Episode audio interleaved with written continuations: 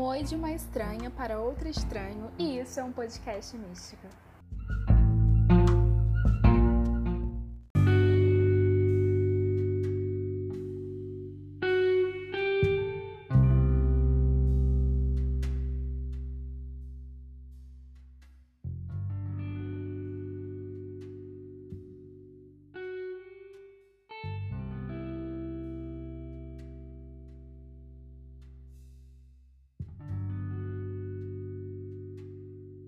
No episódio de hoje, vai ser falado sobre a realidade na bruxaria.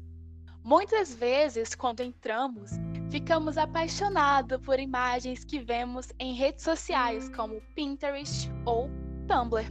Mas a realidade é bem diferente. Eu mesma, quando entrei, vi aquelas imagens aesthetic, achava tudo muito muito bonito, muito simples, porém na realidade é muito mais completo do, complexo do que imagens editadas. Muito mais complexo porque, por exemplo, nem todo, nem todo item mágico é barato ou acessível. E eu não tô aqui sozinha hoje, eu tô com Melis, Melisende. Vou deixar o Twitter Oi. dele aqui na descrição desse episódio. Pode entrar, Melisende, tudo bem? Oi, oi. Prazer, sou o. Bem-vindo. Obrigado. Bem-vindo ao podcast místico. Fiquei muito- Fiquei muito feliz em ser convidado, não é mesmo? Nossa. Ah, fico feliz eu. A gente tinha marcado de gravar faz um tempinho já, né? Sim, sim, já tem um bom tempo. Acho que antes mesmo de você. Eu não sei se você já tinha criado ou se estava ainda no plano das ideias, mas eu lembro que você tinha me chamado e tinha falado: e aí, quer participar? E não sei o que. Eu falei: nossa, quero sim, com certeza, pode me chamar. Achei maravilhoso. Então, vamos começar, né? Então, amigo, você se chocou? Ficou chocado? Ou já tinha noção que a realidade é bem diferente das imagens bonitinhas ou até mesmo da ficção? Porque, assim, quando eu tava na fase de estudos da bruxaria, eu pensava, eu imaginava que não era fazer um ritual, eu usar aquela roupa, usar aquela X, X quantidade de velas, de objetos mágicos, porém a realidade é bem diferente. Você foi ludibriado pela beleza da ficção ou já tinha uma visão mais crua? Felizmente eu já entrei com essa visão mais crua. Eu já entrei e justamente por ter toda essa questão do armário das vassouras, família cristã e tudo mais, eu já sabia que não iria ter como eu fazer tudo que eu queria por conta desse empecilho. Mas eu entrei e eu via bastante o blog da Oficina das Bruxas. E a Rosella fala bastante sobre isso, sobre nem sempre você vai ter aquilo que você espera, e por isso você vai ter que arrumar outras maneiras de conseguir o mesmo efeito, só que com aquilo que você tem em mão no momento. É, eu via vários livros também falando sobre você procurar perto de você, é, por exemplo, ervas, ou então procurar lojas perto de você que você consiga comprar o máximo de coisas, mas sempre entendendo que você sempre tem uma alternativa. Que não é só do jeito que você está vendo ali na internet ou em livros que você vai conseguir realmente reproduzir igualzinho. Uhum. Eu acho que, às vezes, a ficção, as séries fictícias, podem ajudar esse pensamento de algum, algumas pessoas que começam no mundo, assim, a pensar que quando querem entrar, precisam de X objeto mágico. Você concorda com isso? Então, é que as pessoas elas já entram, porque, por exemplo, nesses dias atrás eu comecei a ensinar uma garota que chegou para mim pedindo para ensinar sobre bruxaria para ela e tudo mais. Eu falei, tudo bem, eu ensino. E uma das coisas que ela mais comentou comigo, que foi uma coisa que ela ficou deslumbrada e que ela queria saber como que era, é sobre a varinha. E ela assistia muito Harry Potter e ela queria ver se a varinha realmente é assim, se realmente existia e como que ela era nesse mundo, no mundo real, né, nesse, toda essa comunidade. E aí eu mostrei para ela, eu falei, olha, não é exatamente igual as coisas que você vai ver na mídia, as coisas que você vai ver na internet, não vai ser a mesma coisa. Vai ter, tem, vai ter sempre aquela coisa diferente, vai ter um quesinho assim, ou a mais, ou então aquela coisa que não passa nem perto do que você imaginava. Eu acho que algumas só, alguns aspectos, alguns instrumentos, só que tem muito parecido, por exemplo, a vassoura, o caldeirão, mas ainda assim são coisas que você não acha facilmente. Um caldeirão, por exemplo, aqueles pequenininhos, fica em torno de 80, 100 reais. E para uma pessoa que está no armário das vassouras falar, quero 100 reais para comprar um caldeirão, fica difícil, não é mesmo? Principalmente para quem é menor de idade.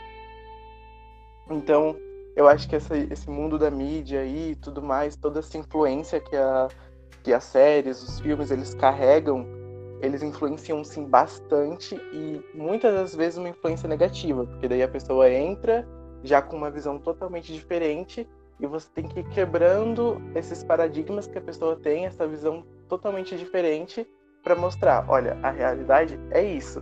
Aí tem aquelas, né? Tem pessoas que gostam, mas tem pessoas que não.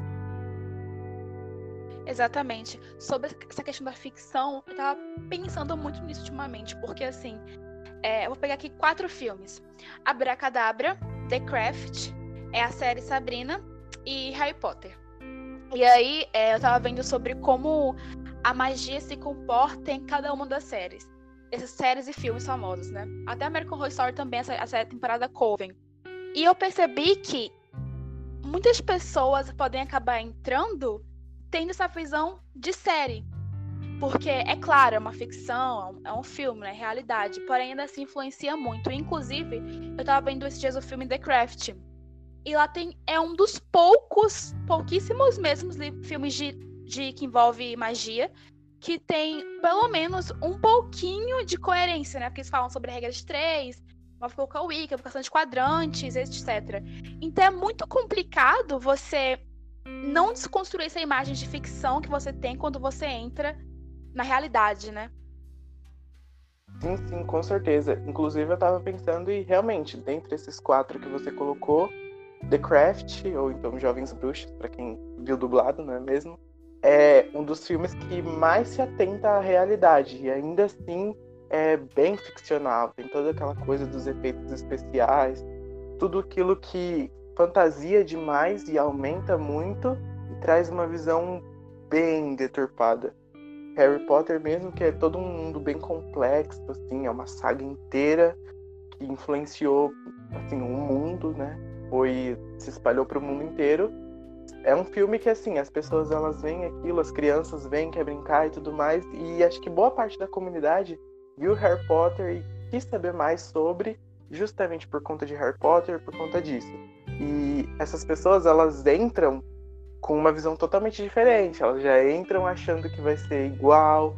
É, eu mesmo, quando eu era criança, quando eu era mais jovem, eu procurava muito sobre feitiços na internet e tudo isso porque eu achava que ia ser igual Harry Potter. E, assim, internet é aquela coisa, né? Não é só porque não tá, tá na internet que não é verdade. Então, a gente acaba se fantasiando porque não é uma coisa muito comum Hoje em dia está tendo mais espaço, mas até então não é uma coisa muito comum. Não é uma coisa que a gente vê no dia a dia. Então as pessoas não têm noção se é realmente real ou se não tem nada a ver, se a série só aumentou, se a série só fez diferente, fez mais fantasioso.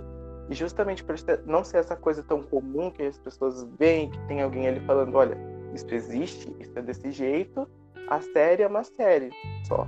Então as pessoas entram já com essa visão diferente porque não tem essa, esse guia para falar isso é uma série e isso é realidade. Os dois são coisas totalmente diferentes.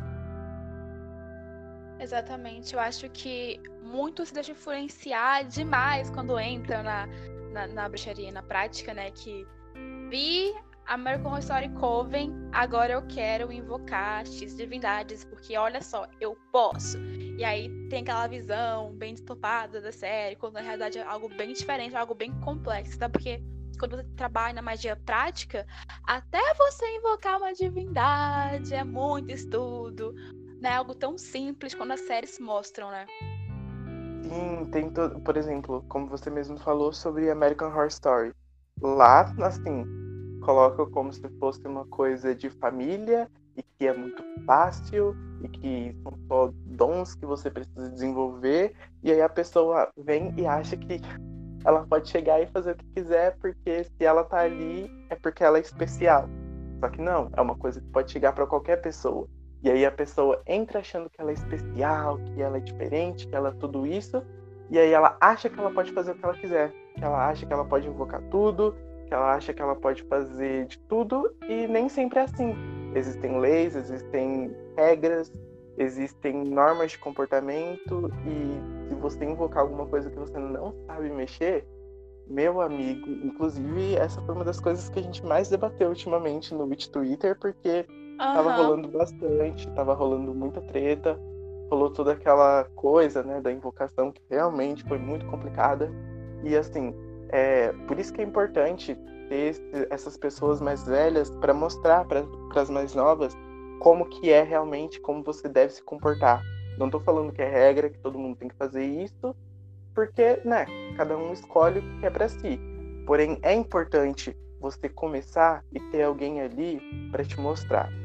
Porque eu mesmo, eu sempre fui num caminho solitário, sempre fui mais puxado para aprender sozinho. Então, eu quebrei muito a minha cara nisso. Eu quebrei muito a minha cara achando que eu podia fazer o que eu queria e que não ia ter uma consequência disso. Demorou para eu perceber que existiam consequências para tudo aquilo que você fazia. E caso eu tivesse alguém ali para me guiar realmente, muita coisa seria diferente, muita coisa seria diferente. Porém, ainda assim, né? É um caminho que você tem que usar e descobrir e ir atrás, se aventurar, porque errar todo mundo vai um dia, né?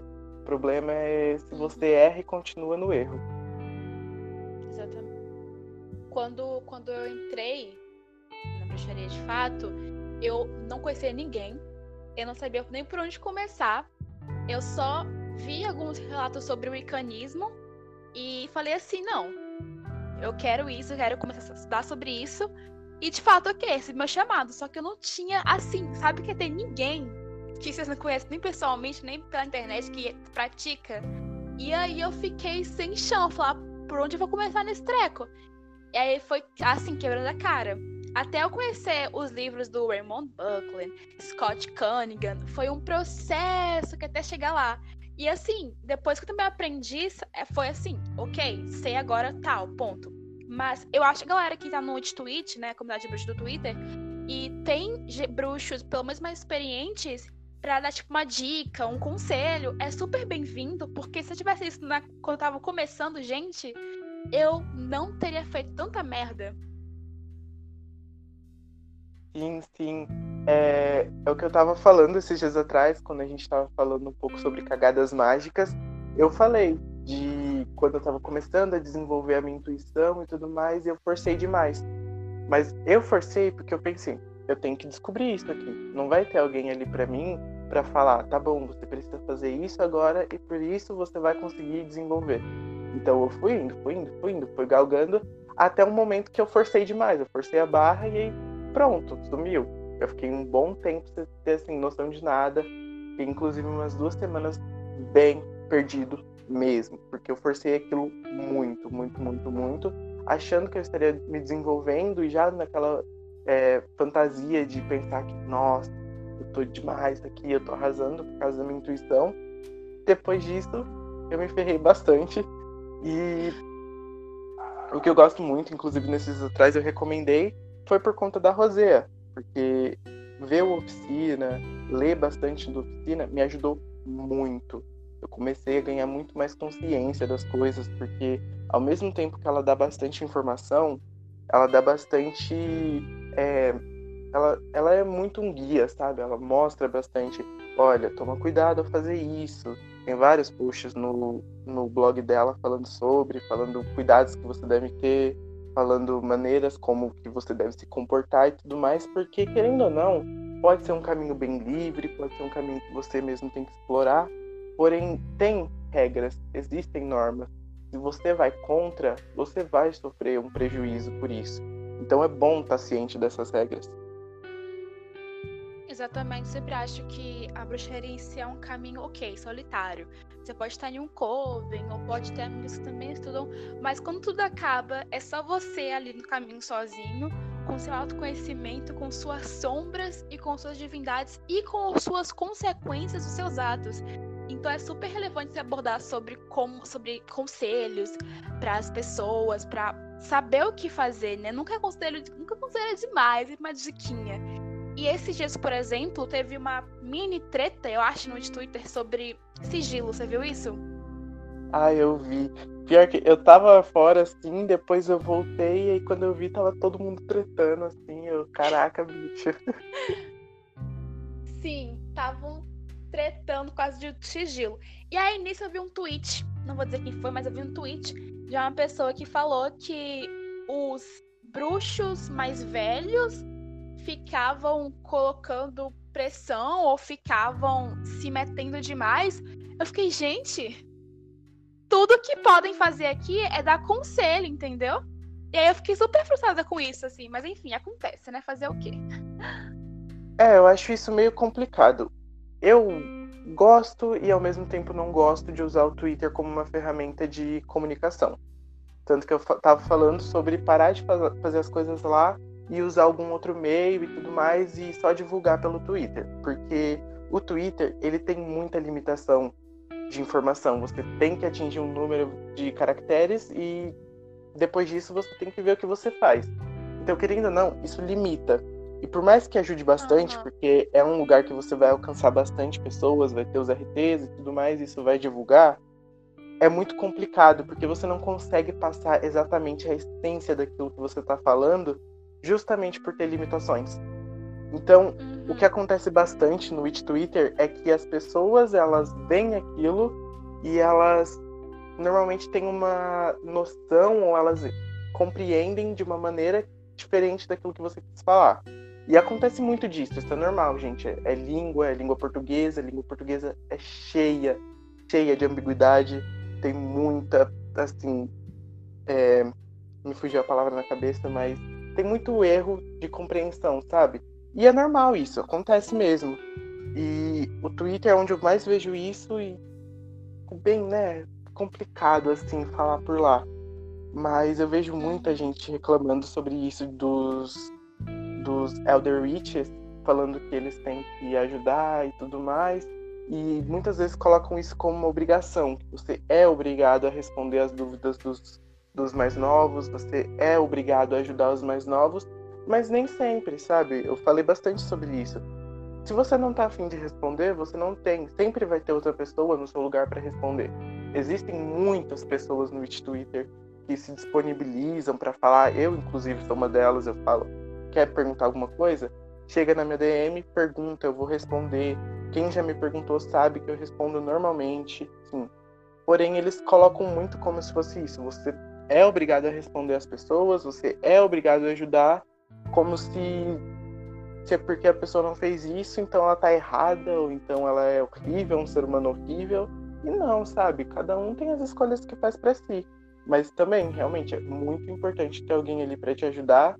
E, inclusive, a outra coisa que eu também falei sobre é, é tudo isso é uma via de mão dupla ao mesmo tempo que tem que ter aquela pessoa ali para te ajudar, para te falar o que você tem que fazer, para te guiar, você também tem que corresponder aquilo. Você tem que primeiro aceitar o que a pessoa está falando, não simplesmente querer problematizar tudo aquilo que ela está falando. Você aceita aquilo, aceita aquela informação, mas você também tem que ter um senso crítico, tem que ter aquele filtro para te mostrar, para você pensar sobre e falar, tá bom, essa informação realmente bate com tudo aquilo que eu acredito e com tudo aquilo que eu já vi.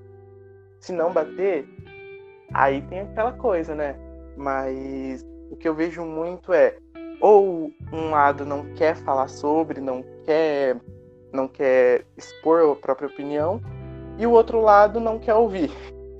E aí por isso gera muita briga, gera muita discussão que poderia ser evitada se os dois lados colaborassem, sabe? É uma, uma balança. Os dois têm que equilibrar ali para conseguir se manter. Uhum. Quando você falou da questão do ser limitado nas coisas do Twitter, eu concordo com você, porque assim, por exemplo, a questão do sigilo.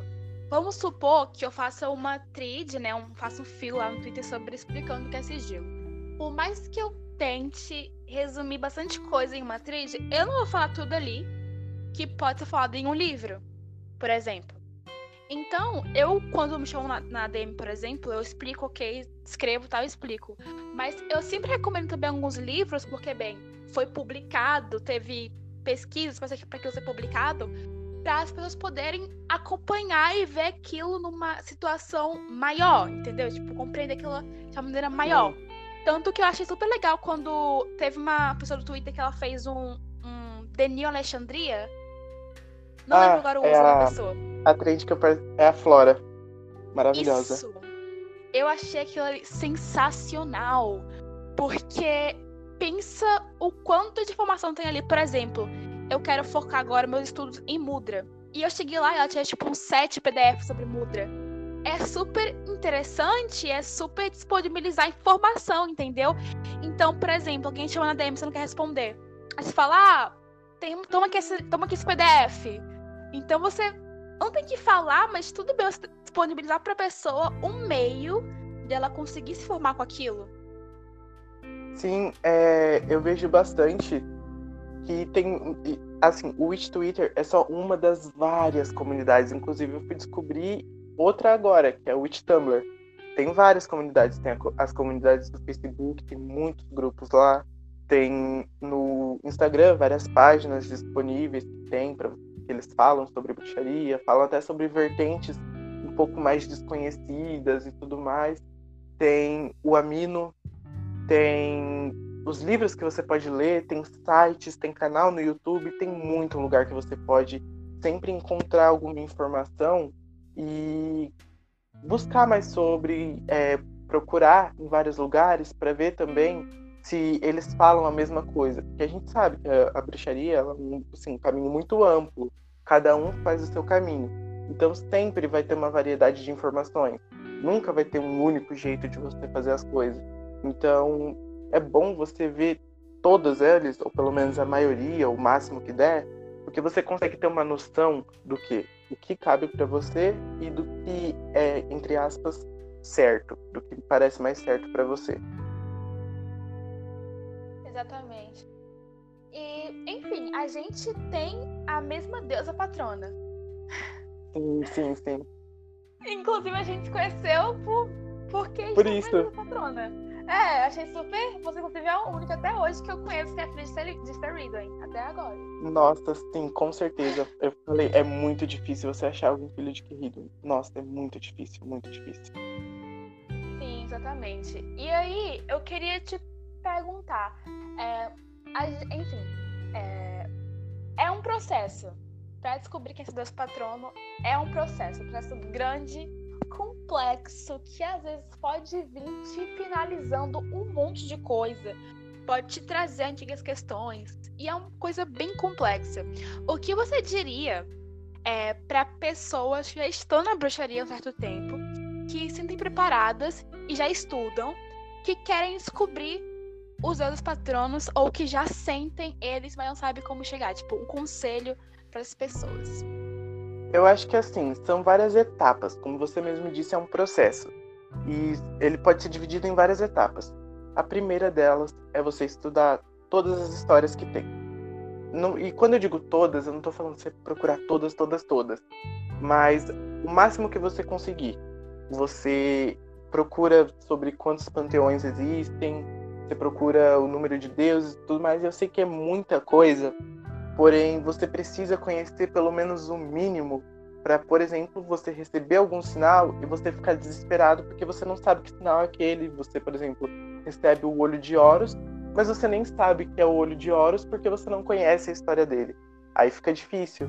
Aí a divindade está ali tentando te mandar os sinais, está tentando te mandar um, um símbolo, um significado de tudo aquilo para você conseguir descobrir quem que é, mas porque você não conhece, você é barrado por você mesmo. Então, o primeiro passo de tudo é entender e buscar compreender o máximo de divindades possíveis, o máximo de panteões possíveis, porque isso vai te ajudar muito. O segundo passo é você procurar uma conexão, porque várias divindades elas mesmas falam, elas mesmas falam que você não precisa saber nomes, você não precisa de um nome ali para você realmente cultuar. existe o arquetipo da deusa e existe o arquetipo do deus. Você pode muito bem utilizar esses dois, as correspondências dos dois. Você pode ir falando só, ah, a deusa, a deusa, a deusa, e ainda assim buscar essa conexão. Conforme você for trabalhando essa conexão, chamando para meditações, para rituais, feitiços e tudo mais, você vai perceber essa energia vindo cada vez mais para sua vida. Então vai chegar aquele momento que você vai assim, tá, é agora. Eu tô preparado, eu preciso disso, é uma coisa importante para o meu caminho. E aí você vai lá, existem vários rituais assim espalhados por todo canto, literalmente todo canto. E você faz, pronto. É, é, assim, não é simples, não é a coisa mais fácil do mundo, demanda energia, demanda conhecimento, mas conforme você for ganhando entendimento e compreensão, você vai entender que ao mesmo tempo que as coisas são complexas, elas são bem simples, elas são fáceis, digamos assim, bem entre aspas. Então, a divindade mesmo vai se mostrar para você, vai ser uma via de mão dupla. Você vai buscar ela e ela vai se mostrar para você. Mas também tem certos avisos, digamos assim. Nem sempre você vai precisar conhecer as suas divindades patronas naquele momento, ou até mesmo nessa vida. Nem sempre vai ser assim. Você pode muito bem buscar alguma divindade para você trabalhar. Seja uma divindade que você sente afinidade, seja uma divindade que você sente que vai te trazer um conhecimento maior, vai te trazer uh, um crescimento maior no seu caminho. E tá tudo bem, você não precisa somente trabalhar com seu Deus Pai, com seu Deus a Mãe. Você pode ir buscando outros deuses e conforme você for evoluindo nesse trabalho com divindades, pode ser que venha acontecer de você descobrir o seu Deus Pai, a sua Deusa Mãe, mas assim, é um caminho gradual e que é muito bom, porém nem sempre saber quem são, saber nomes, é realmente necessário. Às vezes, simplesmente pelo fato de você estar ali e buscando crescer e trabalhando com a energia das divindades, já ajuda demais, já é assim, o necessário. Exatamente. É, você falou sobre aquela questão dos, de trabalhar e estudar sobre panteões. Eu acho isso muito válido, você buscar e começar a entender outros panteões. Porque, por exemplo, quando eu comecei e sentia que eu tinha que buscar a minha deusa mãe, eu pensei logo de cara no panteão nórdico e no grego, porque eu tenho muita afinidade. Só que eu tive que estudar e muito para descobrir que era do panteão celta. Então foi uhum. aquela coisa assim, que se eu tivesse pelo menos um conhecimento básico sobre o panteão celta, eu teria já pego ali naquela hora e falei, hum, talvez seja aqui tal. Mas não, foi um processo. Porque assim, vamos supor, eu trabalho com tarô e muitas pessoas vêm até mim pedindo pra eu tirar nas cartas arquétipos e características dos seus patronos deles. Então, com o tempo, você meio que percebe que cada panteão tem a maneira de, de despertar, por exemplo. É muito Sim. mais simples, na minha opinião, eu tirar, tirar um tarô e descobrir qual que é um deus do panteão grego do que um deus do panteão hinduísta, por exemplo.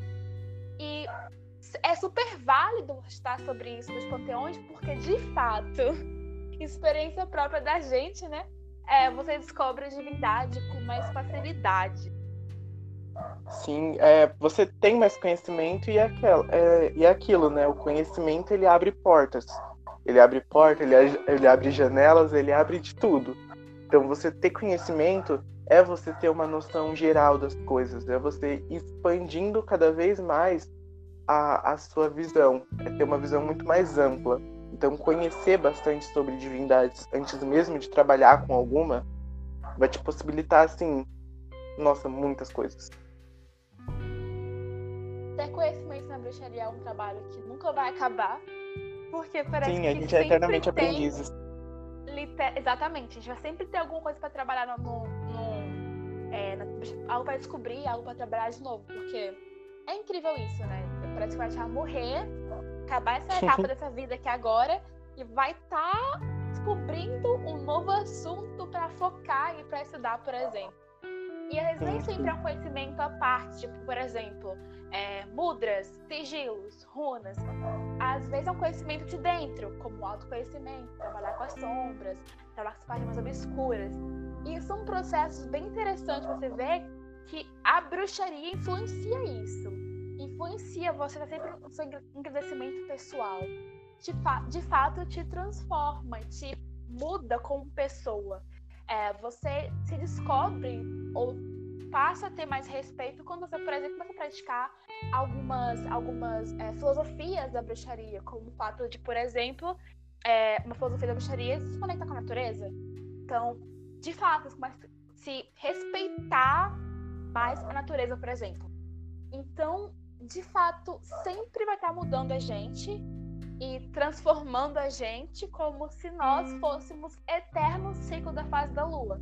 Vai ter um momento que tá meio minguante, meio crescente, meio lua nova, e assim vai. É um eterno aprendiz a gente como bruxo, como humano, como feiticeiro, como uma louca, uma deusa. sim, sim. É, é aquilo, né? A bruxaria ela traz para você aspectos de você que você não conhecia. Ela trabalha com a luz e ela trabalha com as sombras. Ela trabalha com um aspecto macro da coisa. Você vai buscar aquilo que está fora, mas também vai buscar aquilo que está dentro. É uma eterna via de mão dupla e você vai estar tá sempre descobrindo coisas novas. Por isso que dizem que ninguém é mestre, todo mundo é aprendiz. Porque você sempre vai estar tá buscando algum conhecimento novo, até porque ninguém conhece de tudo. Então você vai estar sempre buscando algum conhecimento novo, você vai estar sempre tendo que aprofundar em algum conhecimento que você já tem. E até mesmo se a pessoa falar, ah, eu já me conheço totalmente, eu não preciso me conhecer mais, porque eu já sei tudo de mim. Você muda, a gente muda com o tempo, a gente é, é regido pelas fases da lua e somos tanto parecidos quanto. A gente tem os nossos períodos que a gente está mais cheio, mais minguante, mais crescente, mais novo, e a gente vai estar sempre nessa nesse ciclo de a gente vai se construir e a gente vai entender a gente como um ser completo, e depois a gente vai se destruir totalmente e reconstruir do zero. Então não tem como você falar que você já se conhece totalmente, que você se conhece para sempre, que nunca mais você vai ter que buscar um autoconhecimento, porque a gente muda com o tempo. Conforme a situação que você estiver, você vai mudar. Conforme uma pessoa que você tiver na sua vida, você vai mudar. E a bruxaria ela vem para te mostrar isso, para te mostrar que você é um ser constante, que você é um ser que vai estar sempre mudando. E abraçar isso, abraçar a mudança, abraçar o novo, abraçar o fato de que para alguma coisa nova vir, outra coisa tem que sair. Para uma coisa nascer, outra coisa tem que morrer. Então você vai ter que abraçar tudo isso de morte, vida, renascimento, transformação e vai trazer para sua vida, assim, para sempre, eternamente na sua caminhada. Exatamente. Melisande, Melisande. Falei errado isso. de novo, não foi? tem problema. É, a gente fica por aqui no episódio de hoje. Mas eu foi muito amei. bom gravar com você. Ai, eu amei. Eu, eu vou, enfim, bom. eu vou deixar seu, seu roupa do Twitter bem aqui na descrição, gente. Se quiserem achar o Melissandro, tá bem aqui na descrição desse episódio. É isso, galera. Obrigada por escutarem. Me também vou deixar aqui meu Twitter pra vocês mexerem lá no, no Twitter. E é isso. Foi muito bom gravar com Melisande. Obrigada pela participação. Obrigado. Eu não falando o nome certo, chamado. meu Deus. é isso, galera. Beijos. Peace. Beijo. bem.